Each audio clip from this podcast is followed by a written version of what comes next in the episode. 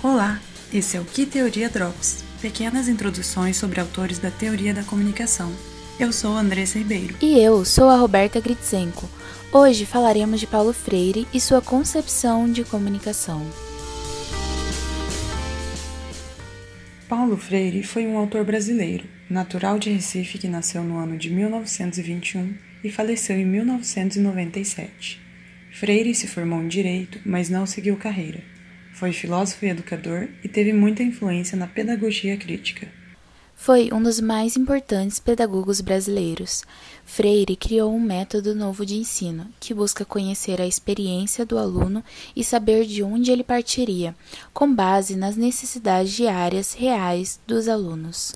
Com a Lei Brasileira número 12612, Paulo Freire se tornou patrono da educação brasileira, recebendo também o título de doutor honoris causa porque diversas universidades utilizam o seu novo método de ensino criado.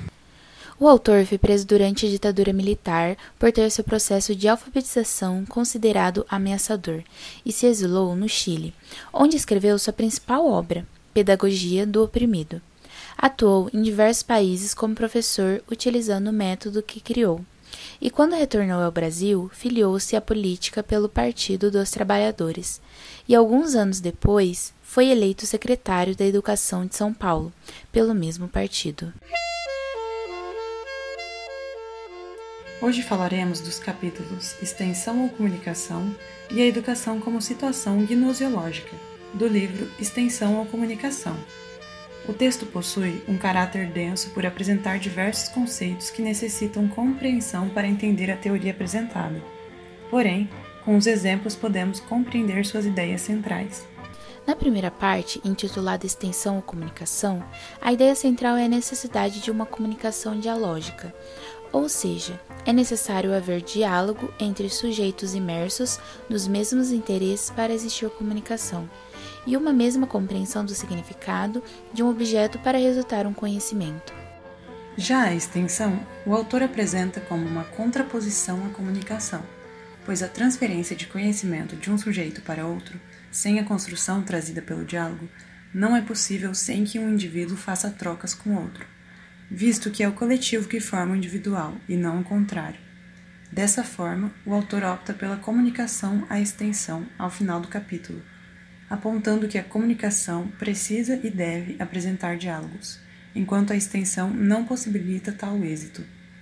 Por isso, ao justificar a escolha da comunicação, o autor apresenta na segunda parte de seu capítulo a educação como situação gnosiológica, situação essa em que se deve não apenas pensar o objeto, mas fazer uma troca de pensamentos entre os sujeitos. E para isso, ele diz que é necessário problematizar o objeto ao invés de apenas trazê-lo. Gnosiologia, para Paulo Freire, é o encontro do conhecimento já existente com um conhecimento que ainda não existe, sendo uma área da filosofia que tem como foco justamente o estudo do conhecimento humano. Outro ponto importante nos estudos de Freire é a forma que é abordada a humanização da educação. Para isso, é preciso que seja libertadora, o que só é possível com a tomada de consciência nos indivíduos, não de forma isolada, mas em conjunto, necessitando da inserção crítica para ser efetivo.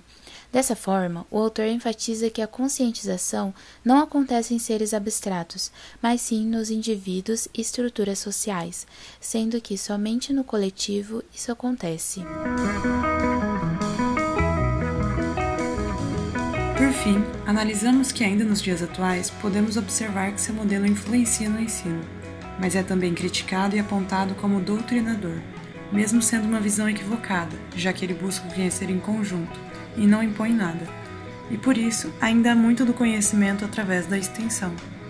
Este episódio foi produzido por Andressa Ribeiro Moreira, Camila Martinato Valério e Roberta de Araújo Gritzenko, alunas do curso de Comunicação e Multimeia UEM.